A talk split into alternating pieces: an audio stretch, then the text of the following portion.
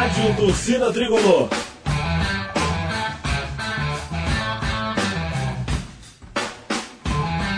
Rock Flu.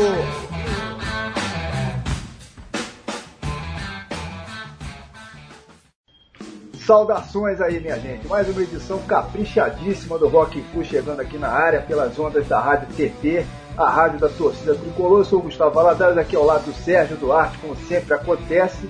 Hoje vai rolar por aqui uma edição realmente muito especial, que aliás já estávamos devendo aí há algum tempo, né? Muita gente sempre pedindo aí sugerindo que isso saísse do papel através de e-mail, aí, redes sociais também, enfim, finalmente chegou a hora de detonarmos uma edição do Rock Flu totalmente dedicada ao Iron Maiden, uma super banda né, que surgiu inicialmente como um dos expoentes do chamado movimento da New Wave of British Heavy Metal, isso lá atrás, né, na virada da década de 70 para a década de 80, e que hoje é uma das mais importantes e bem-sucedidas bandas de toda a história do rock, sem dúvida nenhuma, e que, claro, para sorte aí dos fãs brasileiros, né, para nossa sorte, enfim, o Maiden já esteve por aqui inúmeras vezes em várias cidades do país, através aí dos anos.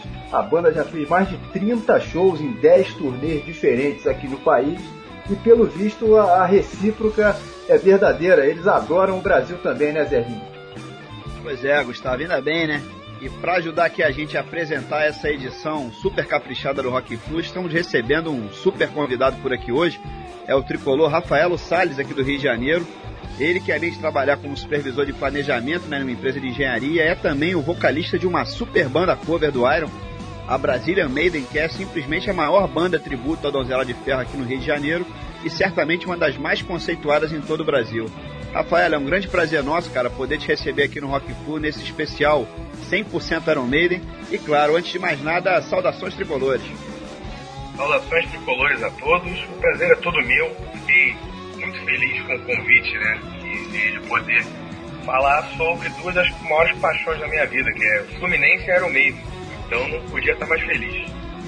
Beleza, Rafael. Olha, antes de a gente entrar de sola aí nesse assunto principal do programa de hoje, né? Que claro, é Iron Maiden aí, como você falou, a gente vai dar uma palhinha rápida no outro assunto também importante, que é futebol, mais especificamente aí, o nosso Fluminense Futebol Clube, né? Perdemos aí jogando relativamente bem lá contra o Grêmio, fora de casa no último domingo.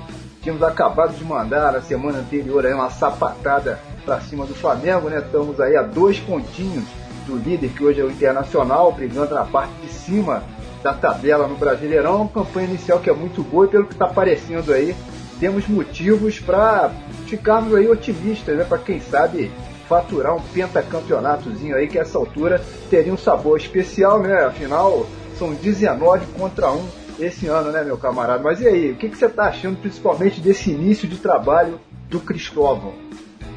Olha, eu, eu tô gostando bastante. Eu levava fé, né, desde que ah, começaram a especular o nome dele, eu levei fé porque ele é um cara que mostrou bons trabalhos né, no, no Vasco, no, no Bahia também, apesar de não ter feito uma boa campanha, ele, ele deu um, um padrão de jogo diferente pro time e agora, nesse tempo que ele tá aí, ele conseguiu botar o time para jogar, né? não, não era aquele bando que estava entrando em campo. Ele botou o time para jogar, você vê um padrão, você vê é, um, um, esquema de defensivo que está tá, tá funcionando, né? Eu acho que agora o, o, o que a gente precisa para ajustar, a gente tem carências individuais, né? Ali agora são peças. Eu acho que ele já arrumou o tabuleiro, só que tem peça que a gente precisa substituir ali, porque para aguentar aí né, um campeonato longo que nem é o brasileiro, e a gente com aspiração na Copa do Brasil e tal, vai ser complicado. Bom, você lembrou bem aí, Rafael, ainda tem a Copa do Brasil, né? Faturamos aí a classificação para cima do ilustre Tupi, lá de Juiz de Fora. Estamos aí vivos, só esperando o próximo adversário. Aliás, falando em Copa do Brasil, surgiu uma discussão interessante aí pra gente comentar rapidinho por aqui. Tem surgido dentro do clube também, especialmente entre, entre os torcedores, né? Que é o seguinte, tem gente defendendo que o Fluminense entra com time reserva na próxima fase da Copa do Brasil, meio que forçando uma eliminação que é para poder entrar na Copa Sul-Americana no segundo semestre. Isso porque, por esses regulamentos malucos do futebol brasileiro, o time que avançar na Copa do Brasil perde a vaga na Sul-Americana, ou seja, em tese aí, em alguns casos, seria a princípio mais interessante é, é, até perder do que ganhar, né? Vejam vocês que, que loucura, que absurdo. Pelo aspecto financeiro, por exemplo, né? as premiações na Sul-Americana são superiores às da Copa do Brasil, enfim, só para citar um, um, exemplo dessa maluquice, o que, que vocês acham aí? Eu acho, vou dar logo a minha opinião aqui, acho um, um completo absurdo jogar para perder qualquer competição que seja, desde, que, desde a Copa Libertadores até a Porrinha, o Fluminense tem que entrar para ganhar, né? Eu, eu concordo. Eu acho que não tem o menor sentido, né? Eu acho que a gente tem que é, é, se agarrar ao que a gente tem agora. O que a gente tem agora é a Copa do Brasil, é ela que está no nosso planejamento agora.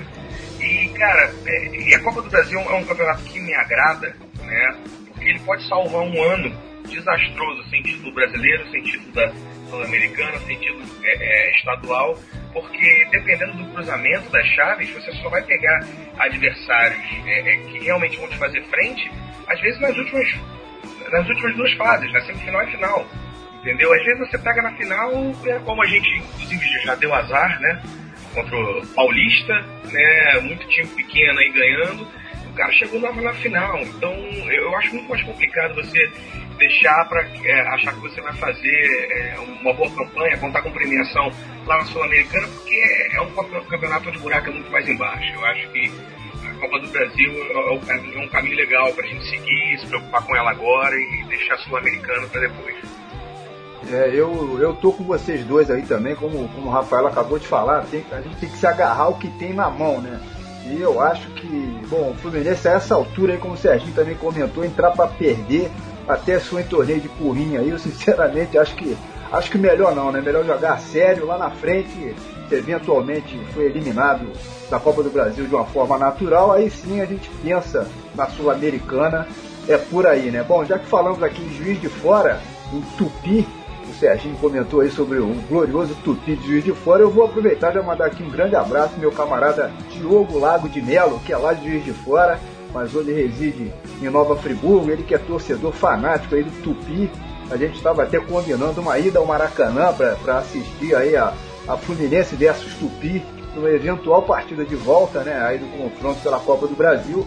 Partida que acabou não rolando, já que o Fluminense goleou e assim já, já matou a parada lá em Juiz de Fora mesmo, né? Foi pena, pois seria com certeza, no mínimo, aí, muito divertido, mas fica, fica para próxima aí o, o Diogo. Diogo que, aliás, aproveitando aí, ao mesmo tempo em que torce pelo Tupi, é também vascaíno, e, então já me confidenciou que esse ano vai torcer pro Tupi na Série C, pro Vasco na Série B e pro Fusão aí na Série A, isso pelo fato de ele ter ficado também perplexo aí com, a, com aquela palhaçada que rolou no final do ano, né, com aquela história tapetão às avessas aí, digamos assim, né?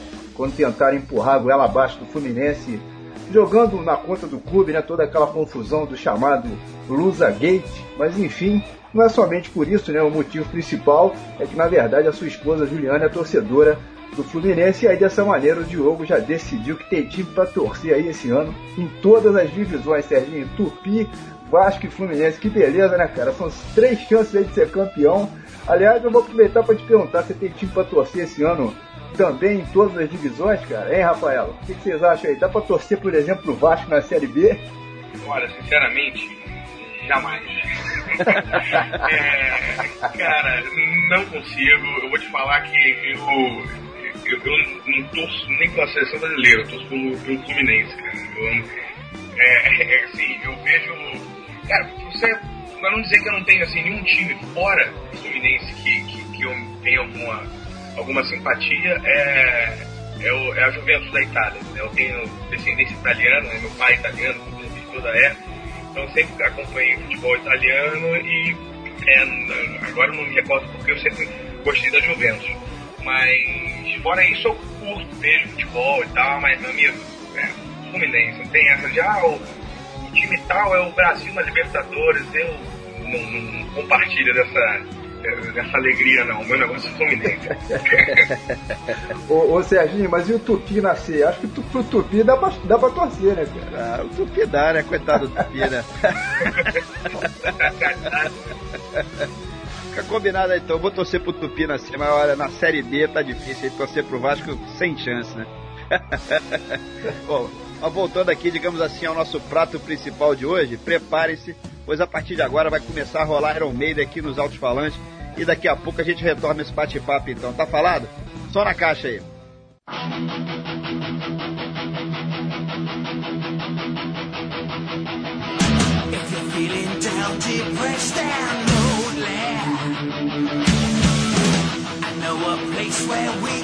If go. 22 Acacia Avenue.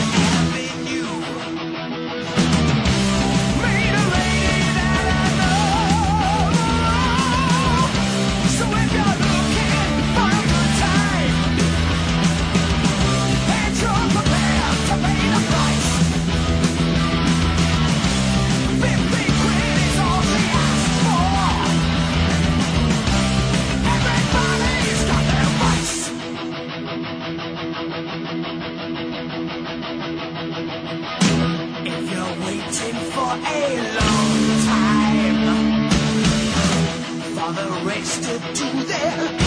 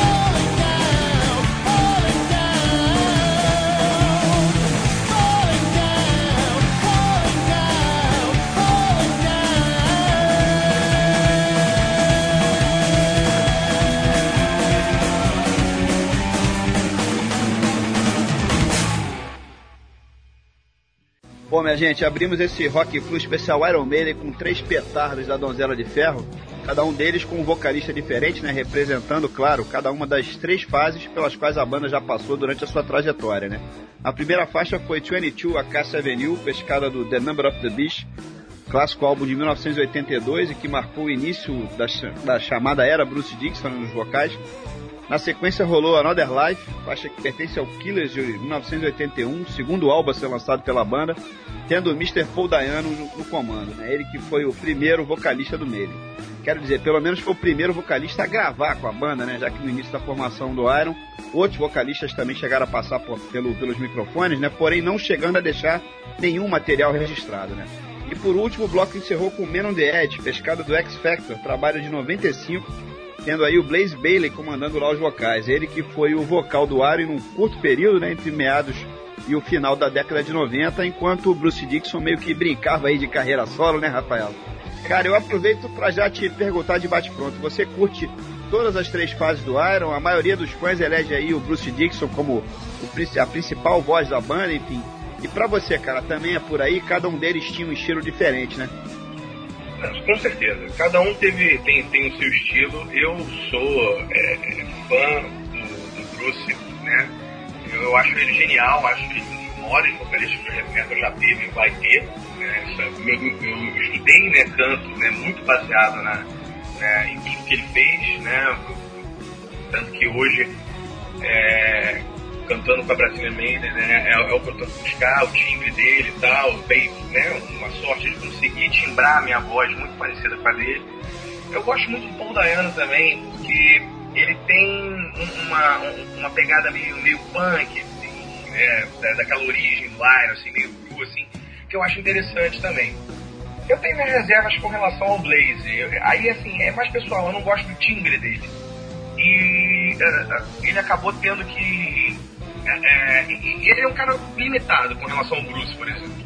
E uma coisa você via antes do Bruce que você não tinha eh, com o que comparar, né? mas depois que o Bruce fez né, praticamente a história do Iron Maiden, os vocais, você tem que entrar para substituir, eh, ainda mais você sendo um cara com uma certa limitação. Né? Os fãs do Blaze sempre me, me, me torcem o nariz pra mim quando eu falo isso, mas ele é um cara limitado, né, tecnicamente. Então, pra ele, foi meio que uma rabuda que ele pegou. Mas o, o, o Iron Maiden conseguiu produzir coisa legal com ele também. É. Mas o, o Bruce é o meu, é o meu favorito. É, o que pega aí no, no caso dele é a comparação, né, cara? Exatamente. É é inevitável, né, cara? É, não tem como fugir. Rafael, aproveitando esse embalo aí do, do papo sobre os três vocalistas, na tua banda lá na Brasília Maiden, rola repertório de todas as fases do, do Iron ou somente da fase Bruce? Como é que funciona isso? Como é que vocês escolhem, por exemplo, o repertório para cada show, no final das contas? Como é que, como é que rola isso aí? É, não, definitivamente a gente tem música de todas as fases, né? A gente não, não faz distinção, não. Né? São músicas boas, música que a galera pede, a gente está tocando. Para montar o, o- repertório, a gente, nos últimos anos, a gente tem é, feito um esquema de, de fazer shows especiais, né? Então a gente comemora um, um disco que está fazendo aniversário, um, uma- um, um show, né? como por exemplo Live After Death, que a gente tocou, e discos a gente tocou quase todos já na íntegra. Até agora, no, no dia 31 de maio, gente está fazendo o Break New World na íntegra, que ainda vai estar fazendo 14 anos. Pô, maneiro. Então a gente monta o set baseado é, quando são shows especiais, a gente pega disco ou o show e toca ele na íntegra e na sequência a gente pega, tenta pegar uma. fazer um. algo que, que puxe né, música de todas as fases, né? Desde do, da fase do passando pelo Bruce e pegando a, a- fase do Blaze também. É, maneiro. Rafaelo, é, sobre a formação atual da banda, cara, dá uma palhinha pra gente aí. É, a gente tem hoje o Rodrigo Carvalho na, na bateria, temos o Érico de Mundo, é o famoso esquilo, no baixo, nas guitarras o, o Renato Barcelos e o Rafael Esperduto e eu nos vocais. Então, aprove- aproveita o embalo, cara, e fala um pouquinho também como é que surgiu a ideia de fazer uma banda cover do, do Iron Maiden. É, a, a ideia surgiu em 2006, né? O primeiro show da, da Brasília Maiden foi em 2006 e dessa formação original, hoje a gente só tem os dois guitarristas, né, o Rafael e o Renato. É, eles tinham montado o projeto, até então era um Iron Maiden cover. Aí, quando foram fazer esse show, foi um show no dia de finados. foi um show de, de, de, tanto que é o nosso aniversário, a gente comemora sempre ali no final de semana próximo dia de finados. Aniversário da banda. E foi show no, no América, que o Rafael, né, ele organizou. E eu fui a esse show. Né? Foi uma festa em que eles iam tocar. Uma festa, se não me engano, era Halloween, né? Pela proximidade da data ali. E eu fui a esse show com um amigo. Então, no primeiro show da Brazilian Maiden, eu tava lá assistindo, né? E foi o único show que eles fizeram né, antes de eu entrar. Né? Porque logo depois, eu quem, quem cantava era o Rick Ferris, que era meu professor na época, grande amigo meu. E ele teve que sair da banda e falou, pô, cara, vou te colocar aí nessa, nessa fita aí, vou, vou falar pro pessoal fazer um teste contigo. E você entra. Aí foi feito isso, eu entrei na, na banda e tô né, né, nela desde então. Só não fiz o primeiro show da, da Brasília Maiden. Ah, maneiro. Então você substituiu lá o, o Paul Diano, né, cara? Mais ou menos isso aí. É quase Espero isso. que não tenha um inglês agora pra... Agora me fala uma coisa, cara. O- a banda de vocês também tem um apelido que eu acho super maneiro, né, que é a Besta Carioca, né, cara? E tem outro que eu quero te perguntar, que é o seguinte: é verdade que vocês chegam a detonar aí quatro horas seguidas shows, cara? Cara, já foi, já, a gente já conseguiu fazer isso. Foi, é, nossa média hoje, a nossa média hoje de show é superior a 3 horas, a média. Uau. Maneiríssimo, né? Pô. A gente só tem, na verdade, a gente só impõe alguma lim- limitação ao set quando o, local, o contratante fala, ó, não, vocês só vão poder tocar duas horas e meia, duas horas e tal. Mas quando não, não tem nenhum tipo de limitação, porque, por exemplo, a gente quando a gente fez o especial Rock in Rio, por exemplo. A gente toca o Rock in Rio na íntegra. Aí a partir dali a gente separa já mais umas 10, 12 músicas pra tocar. E o pessoal pede bis até Aí vai, né? Pois é, eu já vi o pessoal, galera, todo mundo preparado pra levar o pão e o leite pra casa, porque. Assim, você acabou de tocar, você já tá morto, e, e um cara chega e, pô, toca Ride of the Ancient Mariner. 14, 14 minutos no bis. Aí, aí o pior é quando você olha pro lado, né, tá o, o, os teus companheiros de banda, não, então vamos tocar, vamos tocar. Vamos lá, botando pilha, né, cara? Pois é, aí, cara, quando você vai ver, o, o relógio já, já avançou pra caramba. Já, já, já tá na prorrogação, né, cara? Já passou da prorrogação. É, é, tô limpando o estádio. Aqui, mas vocês resolveram montar uma banda cover de Iron Maiden em pleno Rio de Janeiro, né, cara? Que não tá muito fácil aí pra galera que é do rock, né, Rafael? Eu sou de um tempo em que qualquer show lotava geral aí, e hoje você vê. Só pra citar um exemplo, uma banda como o Raya Hip, né, porque é clássica, vem tocar aqui com um público muito pequeno, né, ali no Teatro Rival. Acho que o público, no mínimo, acabou ficando meio preguiçoso, né, cara? Pelo menos essa é a minha impressão. É, eu, eu, concordo, cara, com essa, com essa sua impressão. É, a gente ficou, na verdade, um tempo sem ter muito evento aqui, né? Coisa de alguns anos atrás. Agora, é, a gente vê algumas produtoras é, se movimentando para trazer os artistas, eles até vêm, né? Mas parece que o pessoal perdeu o hábito, dá, às vezes o, o show é dia de semana, o cara tá com preguiça de ir no show no dia de semana. E, e assim, o público de, de, né, de rock e metal aqui no Rio, ele é meio disperso também, né? Você não tem. E, e você tem poucas casas, né? Poucos locais onde você pode ter shows, né? Você tem bares que, em que você toca e tal, mas casas de show, assim, preparadas para para receber e tal, com, qualidade, tanto pro músico quanto pro, pro público, voltadas pro rock são muito poucas. Pro rock, É. metal. E é o que você falou, é, é- é- é distante mesmo, né, cara? Não tem assim, tipo, um, um movimento mais centralizado, mas acho que é mais ou menos por aí também. Pois é. É, sem, sem contar na falta de apoio, né, Rafael? A gente tem um amigo em comum aí, o Paulão lá da Banca do Blues, grande Paulão. É, que é outro guerreiro, batalhador, e ele mesmo reclama, ele, ele não entende cadê o público. É, é tão difícil ter eventos. É. Quando ele consegue produzir um evento, é, é difícil para divulgar, é difícil para lotar, é realmente é tirar leite de pedra hoje em dia no, no Rio de Janeiro, né? A gente não tem casa, o público é acomodado. Aí depois o pessoal fica reclamando porque que um monte de banda vem ao Brasil, toca em São Paulo, toca no interior de São Paulo e acaba não vindo no Rio de Janeiro, né? Exatamente. Pois é, é exatamente isso. E, e, e sem contar que é, é caro trazer esses caras de fora, né? É. Então, é, às vezes é, você tem que, tem que espalhar datas né, pelo, pelo Brasil inteiro para você conseguir minimizar, né, diluir esse custo entre as produtoras que vão, que vão custear a viagem do cara, você poder trazer aqui, aí você espera que pelo menos é, a galera compareça. É complicado, é complicado. Eu, eu assim, é, não, obviamente não comparando a Brasília Meida e esses caras vêm de fora, mas a, a, a gente tem sorte de, até porque pra gente tocar em locais menores, é, a gente tem a, a felicidade de ter uma galera que sempre acompanha, então tá Ah. sempre junto e tal. Mas, mas, mas mesmo para outras bandas né, que estão aqui no que a gente chama no meio no underground aqui, aqui do Rio, você vê a galera que não, não- não- um, um- um ótimo trabalho aí na rua, ótimos músicos e tal, mas que a galera não, não chega, não comparece. É complicado. Se conquistar o pessoal e motivar eles a sair de casa e tal, é um desafio. É um desafio. Por isso que a gente investe muito né, no, na, na- no caso da Brasília no, no perfil do Facebook, estar sempre em contato com, com o pessoal, divulgar notícias sobre o Iron Maiden, é, instigar eles a, a- a tentar descobrir, pô, qual é o próximo show que a gente vai fazer, qual o tema. É, fazer- a gente faz shows temáticos, por exemplo, chega agora no meio do ano, a gente faz o Arraial da Besta.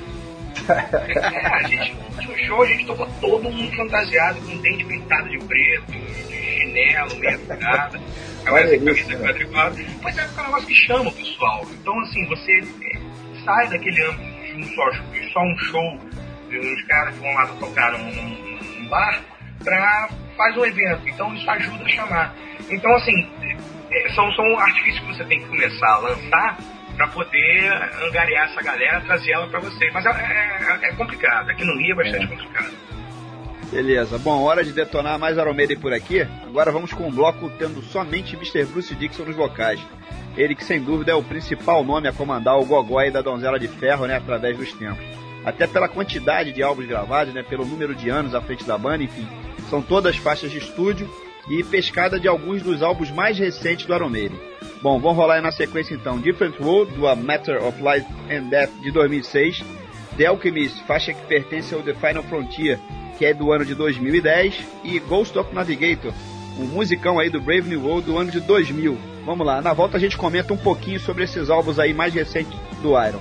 Beleza? Solta esse som aí.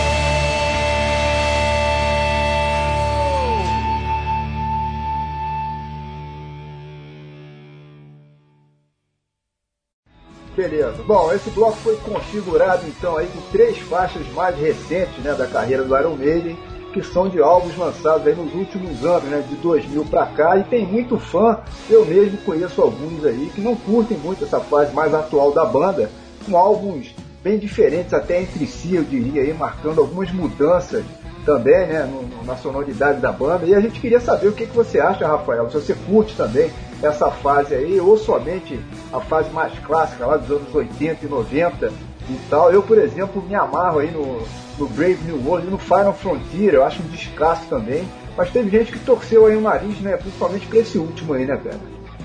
Pois é, eu, eu a gente estava até conversando aqui em off. O Brave New World, por exemplo, pra mim é, é um dos meus discos favoritos. Eu acho ele sensacional. Eu acho que ele daqui a 20 anos vai ser encarado como hoje é encarado o Power Slave, por exemplo. É, eu também acho. É, mas essa sonoridade atual deles, né? É, atual criadora, né? Mais, mais 15 anos, né? 2000 foi New World.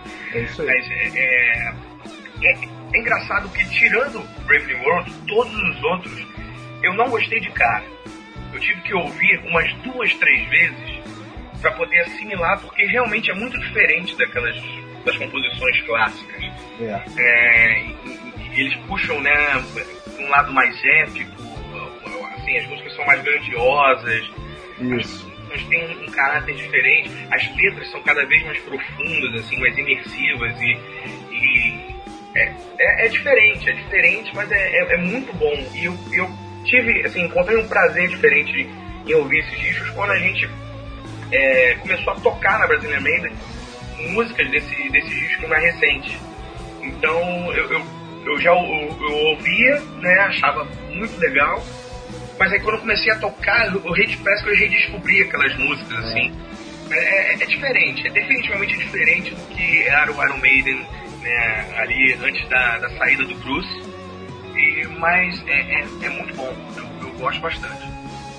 Ô Rafaelo, pegando carona então nesse papo, cara, e até ampliando um pouquinho mais o leque, qual seria então o seu álbum preferido do Iron dentre todos que a banda lançou até hoje, né? Com qualquer um dos três vocalistas? Vou fazer uma pergunta talvez um pouco.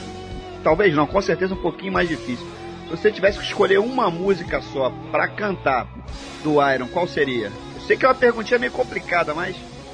Caramba, essa é, essa é complicada, mas vamos lá. O, o meu, meu disco favorito, na verdade, são dois: o Brave New World e o Power Slave, que são dois baluartes aí que representam essas duas fases do, do Iron que a gente estava comentando.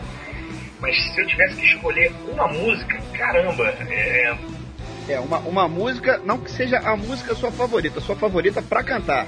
Não, sim, sim, eu entendi. É, tem algumas que. que é, o que eu gosto né, no, no Bruce é a, a capacidade dele de interpretar. né? É, o cara, ele, ele canta ali passando uma emoção, né, uma, uma força muito grande. Então tem músicas que eu gosto muito de cantar é, com, a, com a Brasília porque é, por ter essa oportunidade de, de tentar passar a mesma, essa mesma emoção, essa mesma interpretação.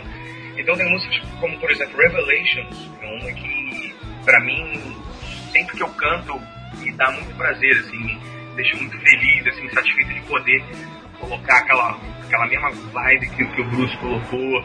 A Dance of Death, né, mais recente, é, é difícil, é difícil escolher uma, mas qualquer uma dessas que tenha um nível de interpretação muito grande, assim. Legal, legal. É, essa, essa é a fase das perguntas difíceis aqui, Rafaela. Eu vou mandar mais uma, meu irmão. Entre os álbuns ao vivo, cara, qual, qual ou quais você curte mais? Diz aí. Cara, nos ao vivo, eu considero o, o, o Rock in Rio 3 a melhor apresentação da história do Iron Maiden. Então, é, acho que a gente pode, pode considerar esse. Eu acho que aquele show pra mim foi, é, foi fantástico. Eles estavam ali, é, todos, assim, o Bruce estava com o diabo no corpo naquele show. É, que o cara fez pulando que nem um, louco. Nossa. Então, pra mim, o, o Rock in Rio 3 é. Pra mim é sensacional. É, bom, eu, eu- a pergunta que eu ia te fazer aqui na sequência você meio que já respondeu, né? É perguntar quantos shows do Iron você já assistiu, né? Eles já fizeram, parece que 10 turnês passando aqui pelo Brasil, né? Mais, mais ou menos a cada dois, três anos a banda aparece por aqui, né? Eu não parei pra contar, acho que é é mais ou menos por aí, né, cara? E, e se existe algum show que tenha te marcado de uma maneira especial, né? Você acabou de falar isso sobre o, Iron, o, o show do Rock in Rio no ano passado, né? É, exatamente. É, não, na verdade, o Rock in Rio, o 3. É, de 2001. Ah, o 3? É, o Ah, 3. entendi, É. 2013. Ah, tá, É. ok, ok, ok. da turnê do Breaking World. É, foi aquele, É. aquele show pra mim foi, foi fenomenal. Eu acho É. hoje, né? É, eu saí de lá falando isso pra mim. Eu, eu nunca vou ver o Iron Maiden tão bem quanto eles estiveram hoje aí. É, agora, quanto a, a quantos shows, cara, eu sou o cara careta com a pior memória do mundo. Né? Sou Mariana, beijo, te amo. Mas ela sabe que minha memória é péssima. E quando tem gente aí perdendo memória fumando maconha, cara, eu acho que eu perdi memória por uma lasanha, pizza. Só engordei e perdi memória. Mas eu acredito que tenha sido uns 6, 7 shows já que eu tenho. É, eu, eu acho interessante você falar no Rock in Rio aí de 2001, né? Muito fã é, prefere o Rock in Rio de 1985, que foi a primeira vez que eles estiveram no Brasil. É, três Rock in Rios, né, que eles tocaram. Eu para mim também prefiro de 2001. O de, o de 85 seria aí o segundo colocado e, e o de 2013 que me decepcionou um pouquinho, né? Mas é difícil encontrar fã das antigas que prefira esse Rock in Rio de 2001, cara. De vez em quando eu me pego discutindo com, com fãs aqui, cara. É, mas aí, aí tem o valor sentimental, É, né, Gustavo? isso, de é ter por sido a primeira É. vez, né? Exatamente. É. E foi um showzaço também, em 85, mas pô, igual aquele de 2001, meu irmão. Nossa senhora. Porque, assim, Loucura, né, cara? E Eles estavam ali na turnê né, do Briefing World, que é, é um, um disco extremamente maduro do som que eles vinham fazendo, um e, e a- era a estreia da, da banda né, com três guitarras, né, ninguém É. sabia como é que isso ia funcionar. Exatamente. Aí a gente foi ver lá ao vivo a banda funcionando perfeitamente, né? E, dominando o palco, com é, uma estrutura sensacional, o som tava perfeito, tava tudo perfeito ali. As músicas, é, o set list daquele show. Óbvio que vai sempre faltar alguma coisa, mas, pô, esse show pra mim é lapidar. É, não é à toa que virou DVD, inclusive, né? Exatamente. É. Bom, e o próximo bloco vai trazer justamente aí três sons que fizeram parte das apresentações antológicas né, do Iron Maiden no Rock in Rio. Vamos começar com Two Minutes Midnight, do festival de 85, né, o primeirão, no qual eles estavam apresentando a turnê do Power Slave, né, álbum lançado no ano anterior, em 84, um clássico absoluto. Vamos seguir essa brincadeira aí detonando Phantom of the Opera, uma das primeiras faixas gravadas pela banda, ainda com Paul Dayano, né, lá do primeiro álbum, Iron Maiden, de 1980, mas aqui cantada, claro, pelo Bruce Dixon e pescada do show do Maiden do ano passado, né, da edição do Rock in Rio mais recente. E o bloco vai fechar com Fear of the Dark, faixa título do álbum de 92, que se tornou outro clássico da banda. Essa versão é do showzaço deles de 2001, daquele festival que também foi inesquecível. Aliás, Rock in Rio é sempre muito bom, né? Pois é, Serginho, eu, eu vejo muito, muitos fãs de rock and roll de metal reclamarem muito do Rock in Rio, né? Nos últimos tempos a gente vê muito esse, esse comportamento nas redes sociais, principalmente, né? é, é, achando que o Rock in Rio tem muita música pop aí, em detrimento do puro rock, digamos assim. Claro que isso é verdade, tem mesmo uma quantidade exagerada aí, né, para outros estilos que não que seria o esperado, né, já que o nome do festival é Rock in Rio e não Pop in Rio, outro outro nome qualquer aí. Mas eu já, já comentei aqui, eu curto muito o Rock in Rio, acho que sempre tem duas ou três noites aí que dá assim, né, pro fã de rock ir amarradão lá, sem problema nenhum, e curtir. Eu queria saber o que o Rafael acha aí, será que vale a pena a gente boicotar, digamos assim, um Iron Maiden, um Metallica, um Motorhead em determinada noite lá do Rock in Rio que se apresente, né, enfim, só porque na noite anterior rolou, rolou um som que a gente não, não, não curte muito, cara, o que, que você acha? Não, jamais, jamais. é? Pois aí é. é coisa de, de fã xiita e, e não leva ninguém a lugar nenhum, né? Eu acho, assim, óbvio, eu preferia muito que o festival chamasse, sei lá, Music in Rio, aí abrissem pra né, os estilos que fossem, tivesse uma noite pro, pro metal, pro rock, pronto, beleza. É, a gente sempre fica incomodado de ver um festival chamado Rock in Rio, né, com as origens que tem hoje, se ver abrindo as portas olhar leite, enfim, né, não é o que a gente gostaria, mas é, fazer o quê? Um festival do esporte hoje precisa se sustentar dessa forma, né? É, é, o, o que eu acho, na verdade, o problema aí não é nem o line-up, né? Não é nem a escolha das bandas. Eu acho que o que precisava melhorar é, é- é a estrutura, porque para quem foi, passou perrengue, é, enfrentou filas absurdas, preços abusivos, É, e, e é isso que a gente quer, né? Eu acho que o festival, independente de pra quem. Já, já que é um festival que tem vários dias e casa vários estilos, pô, que ele atenda todo mundo bem, né? É, aquela- Melhor. aquelas filas lá na entrada, aquilo ninguém merece, né, cara? Pô, surreal. Você fica duas horas em pé, sem ter pra onde ir. É, debaixo do sol lá. Mas eu, você comentou aí sobre o nome do festival, né? Que seria talvez o ideal aí, Music in Rio, né? Só que, cara, eu, eu sempre bato nessa tecla. Ainda bem que é Rock in Rio, senão os caras iam ripar o rock do, do festival, meu irmão. Ah, é, Assim é, eles são obrigados a colocar alguma coisa, pelo menos. esse risco, cara. Ah, Já que, já que a gente está falando aí do, do, do- do festival, né, da, varia, da variedade de, de, de bandas, de estilos, vou te perguntar o seguinte, Rafael, além do, do, do, do Iron, o que, que você curte escutar e quais são as suas principais influências como cantor, independente de, de gênero musical? Cara, é, eu, eu escuto muita coisa de, de muitos estilos, assim. Eu, eu, eu gosto de buscar muita coisa nova também. Eu fico sempre fuçando. Nem sempre minhas buscas são. é, Eu tenho sucesso, né? Porque é, é cada vez mais difícil você ver, é, você ver é, coisa boa no meio de um mar de, de tantas coisas assim. Medíocres não. É, é, de média, né? As coisas na média. É muito difícil você ver uma coisa ou outra se destacar. Mas dentro do, do, do heavy metal, eu gosto muito de, de, de bandas como uh, Ice Earth, uh, Symphony X, um, um projeto recente do vocalista X chamado Adrenaline Mob, que é mais pro tradicional. Mas eu gosto de coisas também clássicas, tipo King Malmsteen. É, ah, é, é muita coisa, é muita coisa. Eu, eu, mas eu, eu, eu, por incrível que pareça, eu ouço pou- muito pouco heavy metal, né? Hoje em dia, eu tenho né, milhões de, de, de- não sei quantos gigas de, de heavy metal rock no meu, no meu HD, mas eu ouço muita coisa variada. Hoje, por exemplo, né, eu, fiquei polvorosa quando eu descobri que um dos meus artistas favoritos vai fazer um show aqui no, no Brasil em setembro, né, que é o Michael Bublé. Eu sou alucinado pelo Michael Bublé, acho ele um artista fenomenal. Não tem nada a ver com rock, né? É, mas, mas eu gosto muito. E, e- e com relação às minhas influências, definitivamente o Bruce é um cara que, que eu acompanho nos meus estudos desde que eu comecei a, a estudar canto. É, e Orlando também é um vocalista que, que sempre marcou presença no- nas minhas influências, né? E, é, o Dio também, que está na mesma, na mesma seara ali.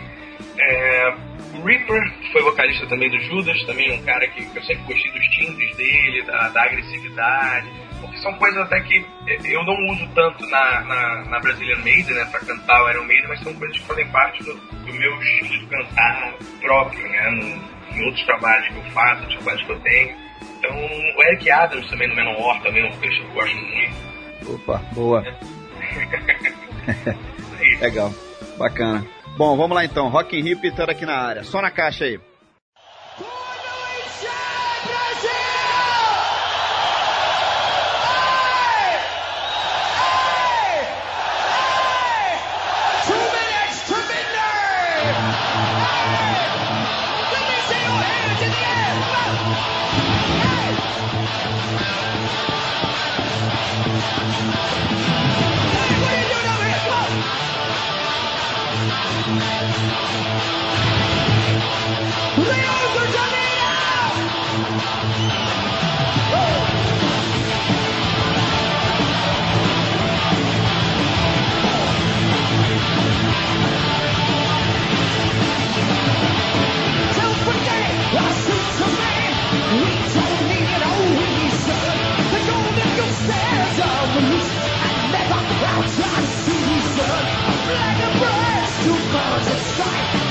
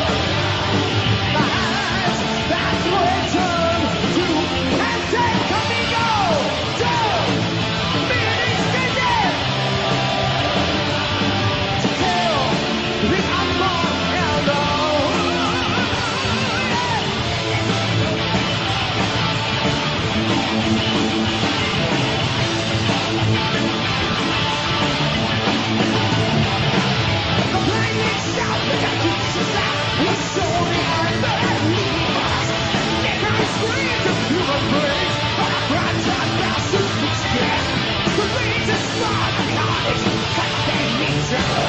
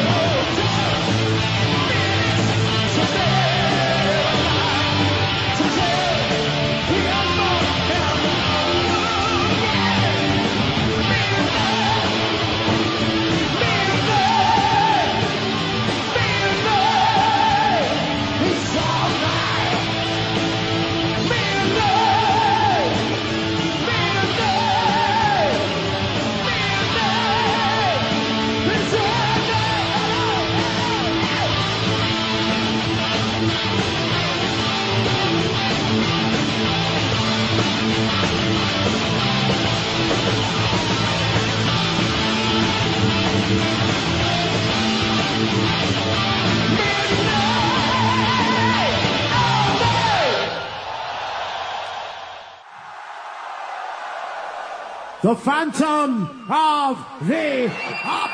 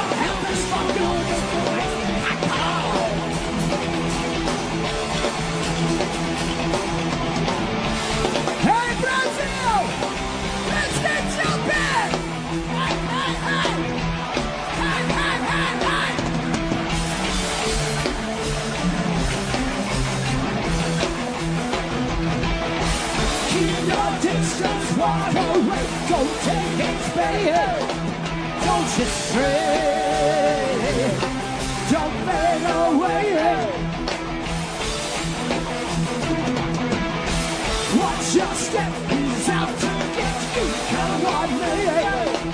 Don't you stray from the narrow way.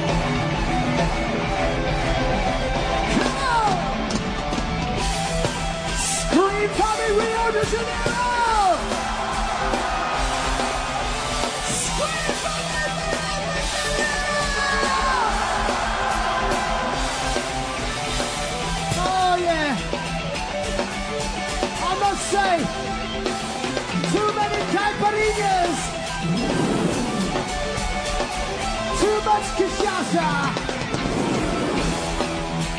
and a little bit of barbecue. Let's burn the fucking place to the ground. She won't need it for another five fucking years.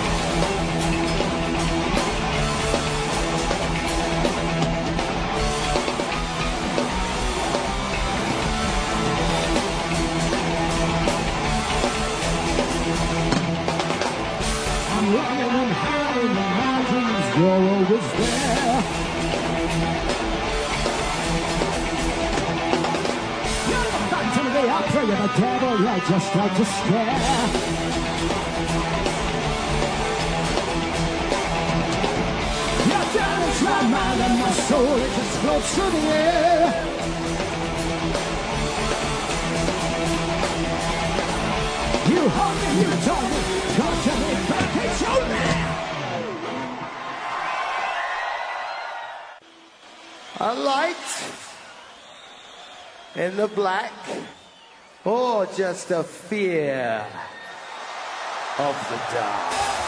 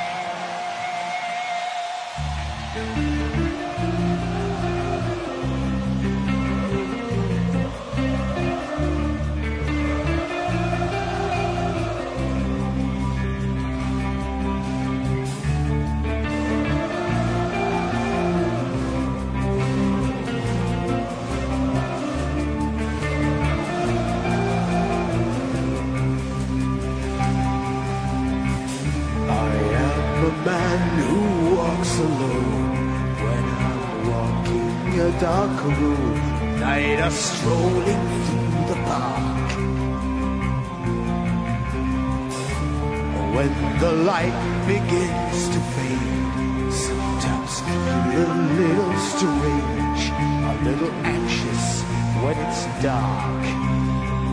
Fear of the dark. Fear of the dark. I have a constant fear that something's always there.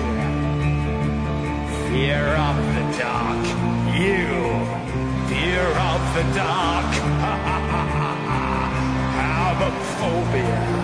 Someone's always there.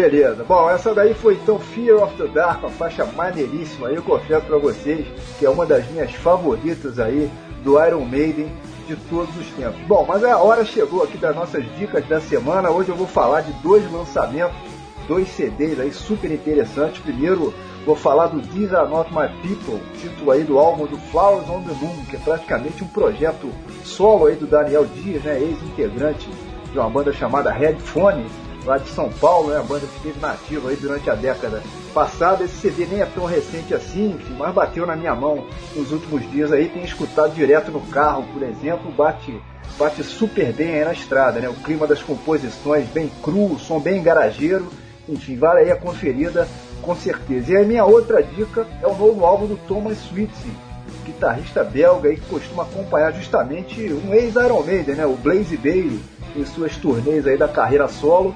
Manda muitíssimo bem aí também nosso amigo Thomas Switzik, que tem um trabalho acústico, por exemplo, que é fantástico. Esse CD já é realmente um lançamento, né? Saiu do forno há algumas semanas.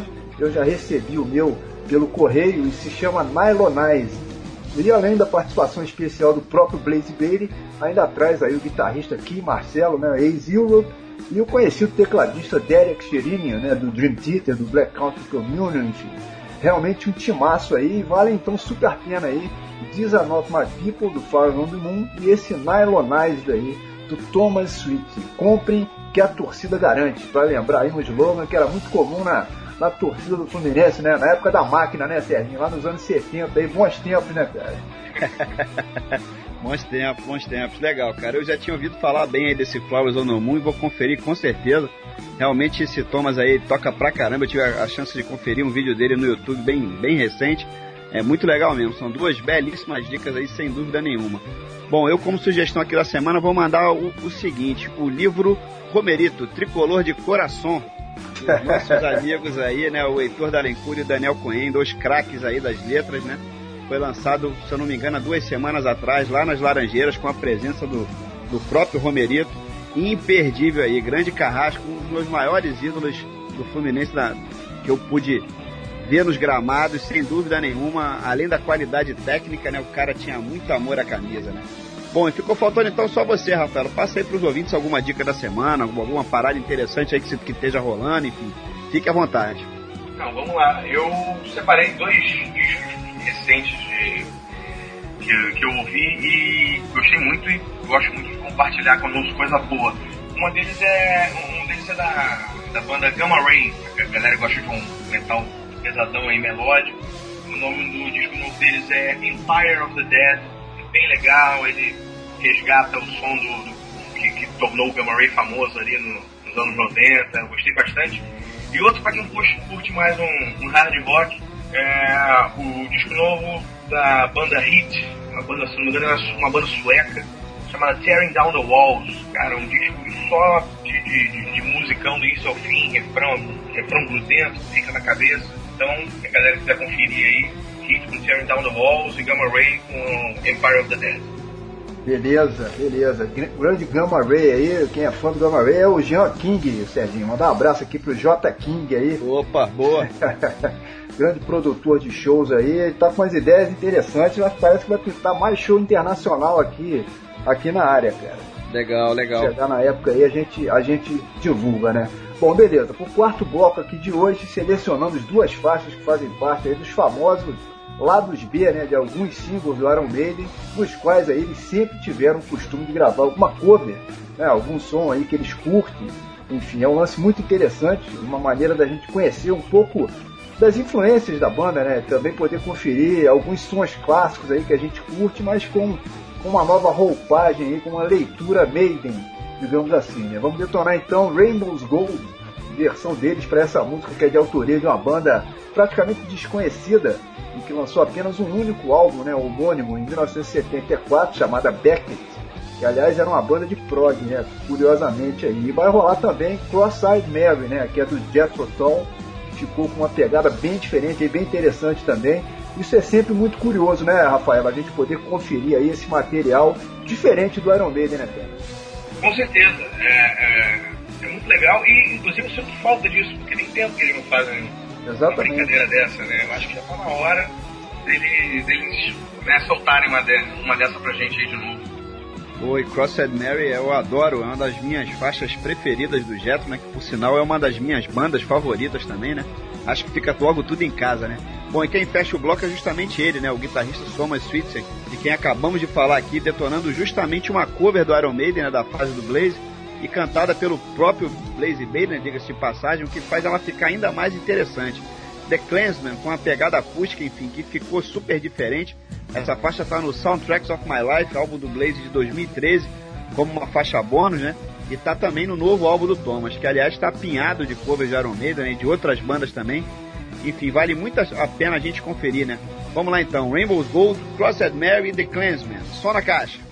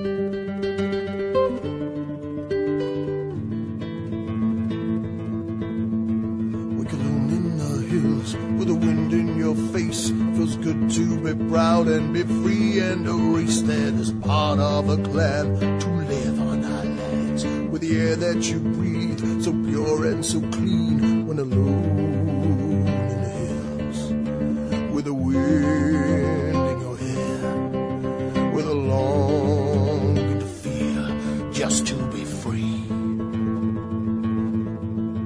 Is it right to believe in the need to be free? It's a time when you die, and without asking why, can't you see what they do? They're grinding us down, taking our land that belongs to the clans, not alone with a dream, just a want to be free, with a need to belong. I am the clansman.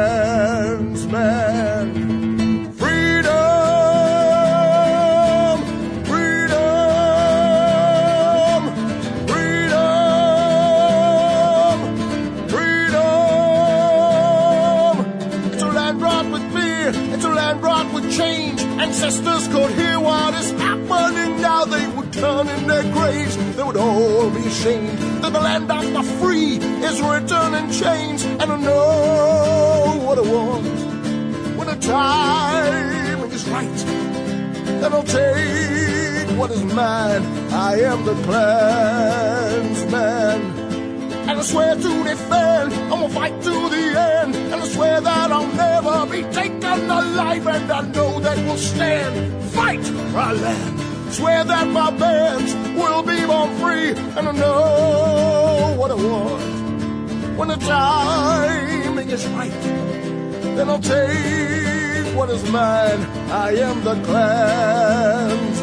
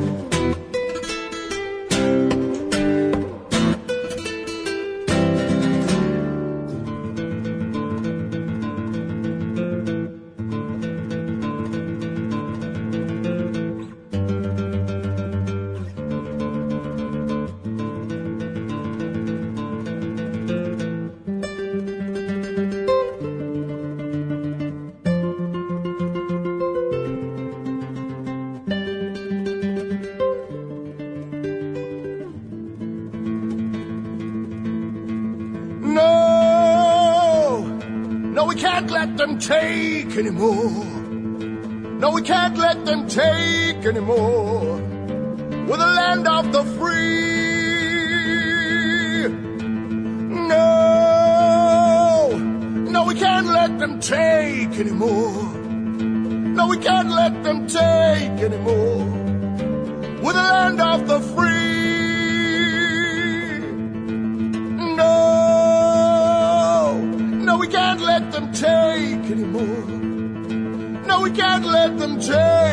Anymore. No, we can't let them take anymore. We're the land of the free.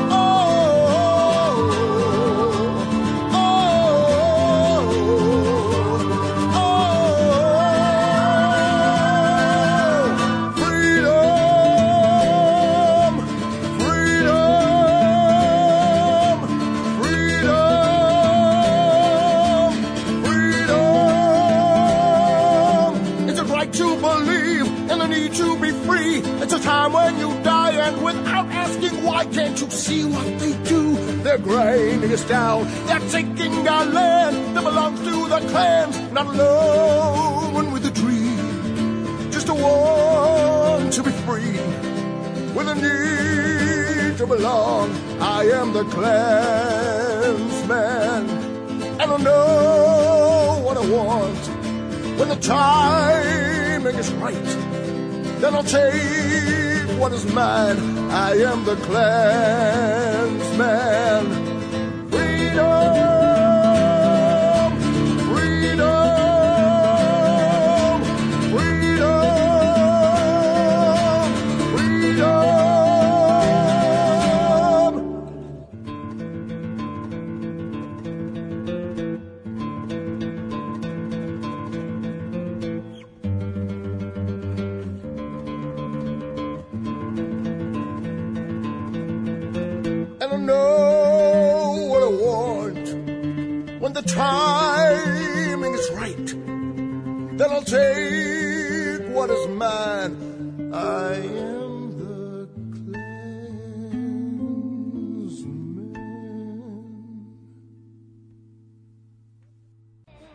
Muito legal aí essa The Clansman. Eu tive a chance de conferir ao vivo, inclusive aqui em Friburgo, né? Por incrível que pareça, essa dobradinha do Thomas Sweetin com o Blaze Bailey fizeram um show antológico aqui na cidade há alguns meses. Blaze Bailey que está sempre pelo Brasil também, né? Com turnês gigantescas aí. A última delas, se não me engano, começou no Acre e terminou aí no Rio Grande do Sul. O cara é praticamente um andarilho, né? E falando nisso, o próprio Paul Diano também vira e mexe, está se apresentando em território brasileiro, ele que já até morou por aqui, tem filho brasileiro inclusive. Enfim, tá tudo em casa aí com esses dois, né? Quer dizer, não é somente o Iron Maiden, a banda que adora o Brasil, mas os ex-integrantes também, pelo visto, curtem muito aqui a terrinha para nossa sorte, né? Eu aproveito para te perguntar, ó, Rafael, se você já assistiu ao Blaze Bailey ou ao Paul Diano alguma vez, cara, um show solo. Você curte o trabalho solo aí dessa dupla? Olha, infelizmente eu nunca consegui é, assistir nenhum show deles é, por aqui em carreira solo. Eu te confesso que eu não, eu não gosto muito da, da, da carreira solo deles, não. É, da- o, o, do Blaze, é, eu já tinha falado que eu, eu não curto muito o timbre dele. Eu acho, eu já cheguei até a ouvir né, alguns discos dele, a sonoridade que ele tira é muito legal, o som pesadão e tal. É, é interessante, mas eu, eu não curto a voz dele. O trabalho dele com o Thomas Switzer já, já me agradou ah, até mais porque esse, esse, esse violonista ele é genial. né? Ele faz arranjos sensacionais para as músicas do Maiden. Então acho que ficou, ficou uma dobradinha mais bonita. Me agrada mais do que a carreira solo em si do Blaze, né? dos, dos discos dele é, mais voltados pro metal mesmo. E do, e do, do Paul Dayano, eu não, não- nunca curti muito o que ele fez depois do, do, do Iron, não. E eu, eu acho até engraçado, cara. Eu- é um negócio que. Eu, eu sou fã do trabalho dele no Iron Maiden, né? Mas eu digo isso é, de, de- de cabeça tranquila. Eu acho engraçado porque ele é um cara que toda oportunidade que tem, ele fala mal do Iron, fala mal do Bruce, mas não larga o osso. Então, assim, eu, eu acho no mínimo irônico, né? Mas. Mas é, é um- é- é- ele é um personagem, né? Ele deixou de ser um, um vocalista, ele hoje, é um personagem. É isso que eu ia falar, acho que faz parte do marketing dele aí, cara. Faz, faz. A onda meio punk dele. Ele é meio, ele, ele é meio que o, o João Gordo da Inglaterra, né, cara? Boa, boa. Apesar de que o João Gordo tá mais light, né? O, o, o Dayano, ele, ele vem, quer, quer arranjar briga, se gritar o nome do Bruce no, no show, ele quer sair na porrada, mas é. Mas é uma figura, cara, é uma figura. Eu não desgosto dele, não. Eu só não, não curto o, o, o trabalho dele só. Bom, além da banda ter tido aí três vocalistas oficiais, né, digamos assim, durante a sua trajetória, na verdade o Iron Maiden teve mais dois outros vocalistas, né, que no entanto não chegaram a gravar com a banda, que foram o Dennis Wilcock e o Paul Day, em meados dos anos 70, né, quer dizer, isso foi bem no comecinho mesmo das atividades. Como guitarristas também passaram por lá outros nomes, né, além do trio titular atual, né, o David Murray, o Ian Cass e o Adam Smith, que foram o Dennis Stratton e o Terry Hance. Mas na bateria que tivemos aí um rodízio gigantesco, né? Hoje quem comanda as baquetas por lá é o figuraço do Nico McBrien, mas o Meire também teve lá comandando as baquetas outros quatro músicos, né? O Ron Matthews, o Doug Sampson, o David Sullivan e o Clive Burr. de saudosa memória, né? Principalmente para os fãs mais antigos, enfim. Enquanto que no baixo, claro, só deu o Mr. Steve Harris, né? Não tem jeito, né, Rafael? O Maiden é a banda do Steve Harris, né? Ele que é o the boss da parada realmente, né? Ah, ali não, não adianta, né? A, a, casa é dele, né? Ele, é- ele, é o, ele é o patrão. Mas é, cara, é, é um, um compositor monstruoso, né? É um, um excelente baixista, é um cara que você pode ver aí, qualquer apresentação dele ao vivo, o cara toca com uma paixão que é cada vez mais difícil você ver hoje em dia. Ele é, é, justo, né? A gente, a gente chamar ele de patrão, dono da, da Maiden, porque ele é o espírito da coisa ali. Apesar de que a, a dupla né, que ele faz com o Bruce é, é muito responsável também, né? Pela essa interação entre os dois. É muito responsável pelo Iron Maiden ser quem é hoje, mas o Steve Harris é o, é o patrão. O tal, o tal disco solo do Steve Harris você curtiu? Aliás, tem a carreira solo do próprio Bruce, né? Você comentou aí que de uma maneira geral você não curte muito o trabalho solos dele, mas e o do Bruce?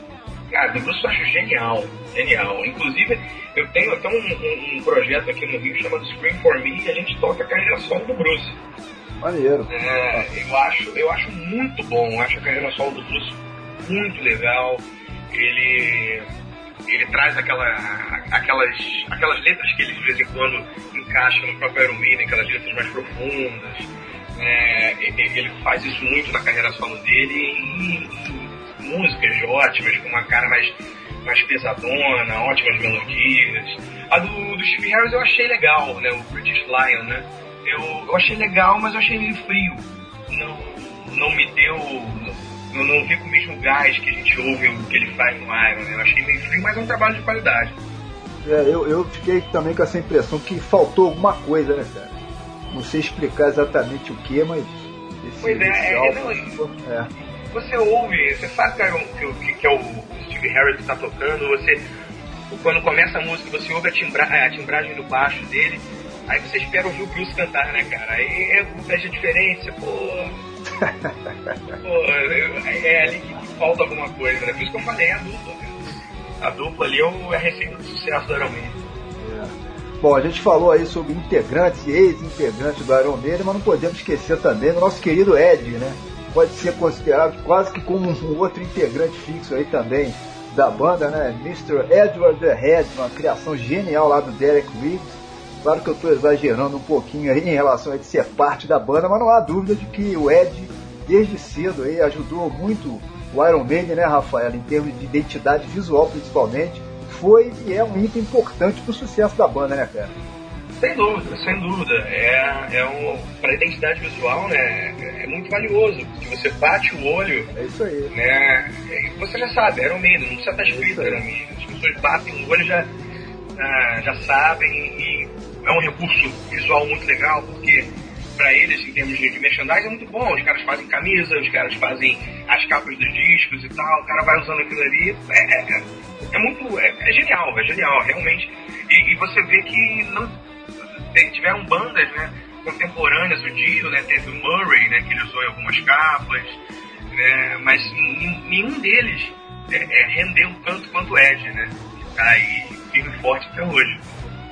Outro lance que eu acho interessante pra gente comentar por aqui, né, são as letras das músicas do Iron, né, que fogem um pouquinho do padrão, eu, pelo menos eu acho assim, né, elas são baseadas, por exemplo, em fatos históricos, como batalhas épicas, né, esse tipo de coisa, e também fazem muita ligação com o cinema e com a literatura, né. O Brave New World, eu posso citar aqui, foi baseado em Admirável Mundo Novo, né, do, do Aldous Huxley. O Power Slave nos Faraós, Passchendaele fala sobre a Primeira Guerra Mundial, enfim. E por aí vai, né? Deve ser bem bacana, né, poder cantar esse tipo de coisa, né, Rafael? Que é o que você faz lá na sua banda, né, na Brasília Maiden. Essa coisa da letra das músicas é também um outro diferencial da banda, né? Olha, é bem bacana e extremamente complicado. Porque é, eu, como falei, minha memória é, é péssima. Então, quando às vezes eu né, pego uma música dessas assim pra, pra tocar, por exemplo, a gente tocou é, há uns, alguns shows atrás a Talisman, né, que é do Final Frontier. Música linda, linda, maravilhosa. Eu peguei a letra dela pra, pra, pra ver, depois se tiver oportunidade você pega ela, ver a tripa que é a letra da Talisman. Falei, rapaz, eu tenho que decorar isso tudo, vamos lá. Mas é muito bom, é muito, é, é muito gostoso, né? É, é, porque assim, é, você está cantando um- um- uma coisa que, que é muito rica, né? Você está contando uma história, você está relatando fatos, ou então você está interpretando um personagem né, ali no- no- na- durante aquela música que, que tem conteúdo, você não está cantando um, um, um lepo-lepo, né? É isso aí. É isso aí. É bom que você treina o gogó e treina a memória também, né, cara? Ao mesmo tempo aí. Cara, se treinasse a memória com o tempo que eu tenho de banda, eu tava aqui firme e forte. É, Mas, Rafael, agora há pouco você comentou sobre o Rock in Rio 3, né? Ser o teu álbum ao vivo preferido aí do, do Maiden. Mas tem algum que você não curta, cara, entre os álbuns ao vivo aí, por alguma razão? Olha, não chega a ser um álbum, mas é ah, um, um- um registro, né? Um DVD, aquele Raising Hell, foi logo antes da saída do, do Bruce. Eles fizeram com aquele ilusionista, esqueci, não vou me recordar o nome dele agora, mas que aquele show, eh, eu não sei se o Bruce já estava de saco cheio, se a banda não estava mais meio que estava fazendo só para cumprir tabela, mas aquele show não é um show legal. O Bruce está cantando mal, a banda não tá com aquela pegada boa e tal. Esse é um disco que não é um disco não, é um registro ao vivo do Iron que que não, mas também pouca gente lembra, né? Que, existe Raising Hell também. Então, por isso que no geral eu eu sempre gosto de ouvir qualquer registro deles ao vivo, é sempre muito bom. É. Bom, e justamente então, para homenagear aqui os inúmeros álbuns ao vivo que são antológicos do Iron, né, o próximo bloco vai ser formado exclusivamente por faixas retiradas aí do Live After Death, do BBC Archives e do sensacional Flight 666, que além de CD é também DVD, né, respectivamente, e vem por aí na sequência. Revelations, Moonchild e Wasted Years. Só sonzeira, hein, Rafael? Essas daí estão no repertório da Brasília Meira, cara? As três estão quase sempre. É praticamente garantido ser um show do Brasilian Media e conferir as três. Opa! Eu não posso entregar o, o- o ouro assim porque é complicado, né? Porque senão até o pessoal, o pessoal pobre e tal, mas, mas tô brincando, essas três aí é, posso dizer que são, são que nem o Fred no Fluminense, tá, tá fixo. É, é incontestável. É, se não tiver também, é só a galera pedindo bis aí que vocês fazem 4, 5 horas de show. Ah, pô. que vai, não tem problema. Aí já tá no sangue já. Bom, vamos lá então, Rafael. Aproveita esse teu embalo aí, cara. Chama esse bloco aí pros ouvintes. Né? Essa aqui é uma velha tradição aqui do Rock and Flu. Convidado que aparece por aqui acaba fazendo papel aí meio, meio de DJ também, né, cara? Manda bala aí. Então, beleza, galera. Agora vamos conferir aí Iron Maiden ao vivo, tocando Revelations, Moonchild e Wasted Years. Up the Irons.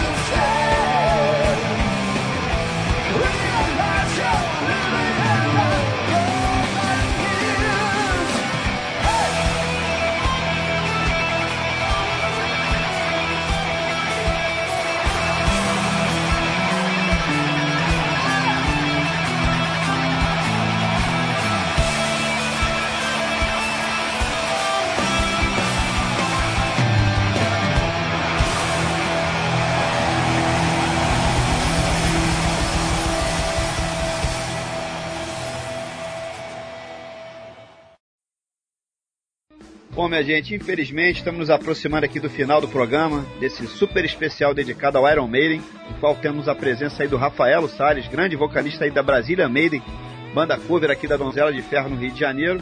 Mas antes de fecharmos as cortinas de vez, vai dar tempo da gente comentar aqui um pouquinho sobre Copa do Mundo, né?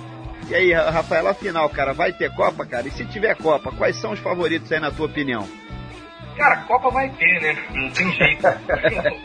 o pessoal vai protestar. Eu acho que é, é, tem que protestar. É, só vou divergir com relação à forma com que isso é feito, mas eu acho que não, não é certo né, a gente estar na situação que está e receber uma Copa do Mundo que gasta milhões e milhões. Milhões é, é, é pouco, né? Bilhões aí investindo em uma grana que a gente precisa investir em outra coisa. A gente praticamente nessa aí a gente deu um estádio pro Corinthians, né? É. Nessa aí, nossos impostos a gente deu um estádio pro Corinthians, mas é, vai ter Copa, o pessoal vai. A segurança vai ampliar o anel de, de, isolamento em todos os estádios, do lado de fora o pau vai comer, mas dali pra dentro, né, o pessoal que vem de fora vai assistir o jogo. Tem, não tem mistério. Mas, e como favorito, eu, eu acho que o Brasil jogando em casa vai, vai levar essa, cara. Eu não, não vejo nenhuma outra seleção espontando assim, que enche os olhos, que você, pô, não, não. Tem seleções que, que jogam futebol que, que a gente gosta de ver, o, o- a Espanha, a Alemanha. Mas eu, eu digo aqui e registro que se a Argentina não tivesse esquecido Conca, eu tava torcendo pela Argentina. Eu acho Boa. que Conca e D'Alessandro, era o meio campo da Argentina para ser campeão, Conca e D'Alessandro. É, eu, eu também acho aí que muito difícil o Brasil perder essa Copa, cara. É, Dentro de casa, a gente basta lembrar que a Coreia chegou à semifinal quando a Copa foi dentro lá da Coreia. né? É. Você imagina, imagina com a força que tem, que tem o Brasil, né? Mas você falou no estádio do Corinthians aí, cara, que o Corinthians acabou ganhando o estádio de Lambuja. Acho que eles vão leiloar o estádio, não tá dando muita sorte não, já tomaram a traulitada lá dentro na estreia, cara. Tomar pra... Não, e. e... e é um estádio feio, parece uma impressora É. aquilo, né? Feio, feio. Horrível, É, mal horrível. localizado. Mas eu queria, não vou falar também mal, não vou ficar, É, ficar também falando mal só por falar que é dos outros, não, mas é. Eu, eu queria. Mas o, o- errado tá nessa questão da gente ter investido aí grana, ter gasto grana em estádio, a gente precisando de várias outras coisas, mas. É, o- é a política do pão e o circo, né, cara? Agora vem aí o circo aí pra gente aí, de fantasiadores.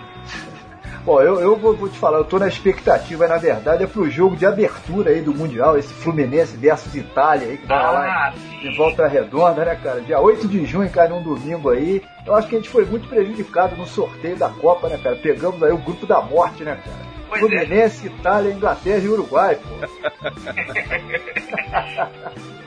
Mas aqui, vocês vão encarar esse super amistoso aí pré-Copa? E aí, vamos, vamos pra volta redonda ver Gum versus Balotelli aí, o que, que vocês acham?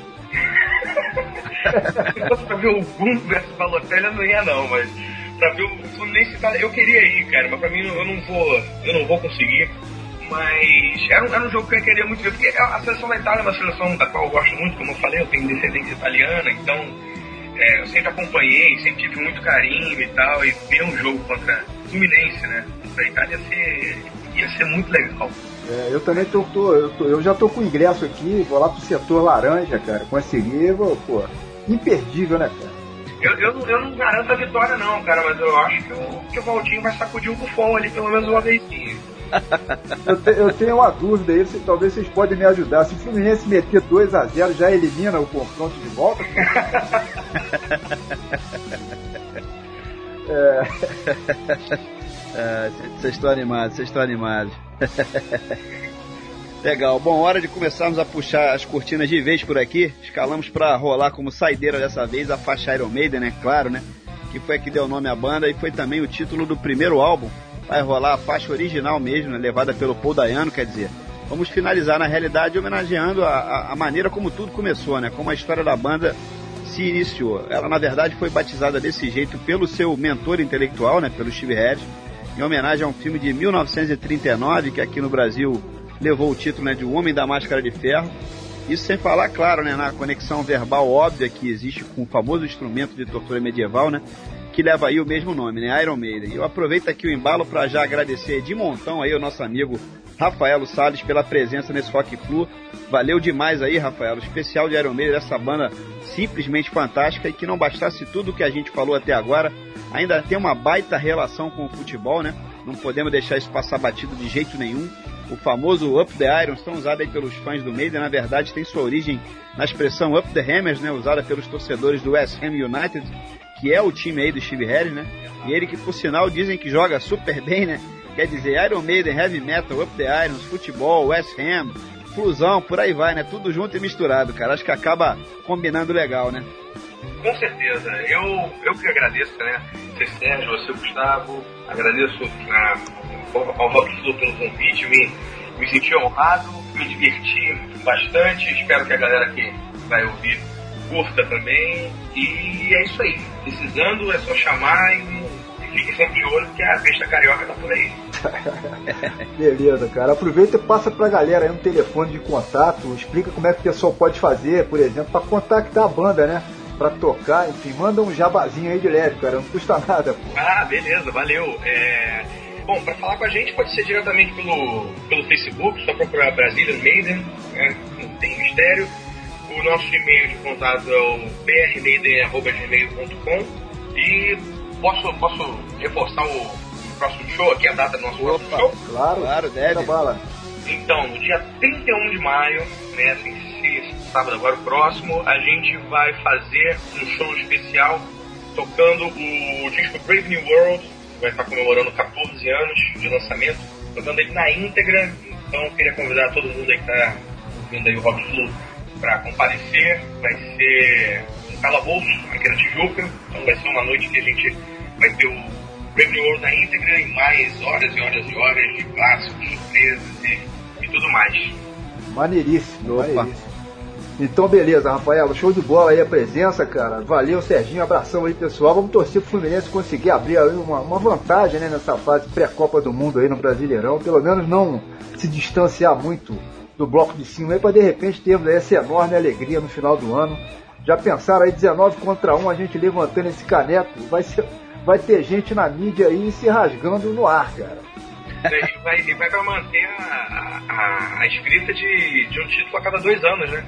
Exatamente. Tem ano par é título brasileiro. E desse jeito, desse jeito o Cristóvão acaba ganhando uma estátua na Laranjeira. né? Pô, você- maravilha, maravilha. Bom, é isso aí, pessoal. Valeu, Gustavo. Abração, Rafaelo. Saudações tricolores aí pra todo mundo. Saudações tricolores a todos. Abraços. Valeu, um abraço aí.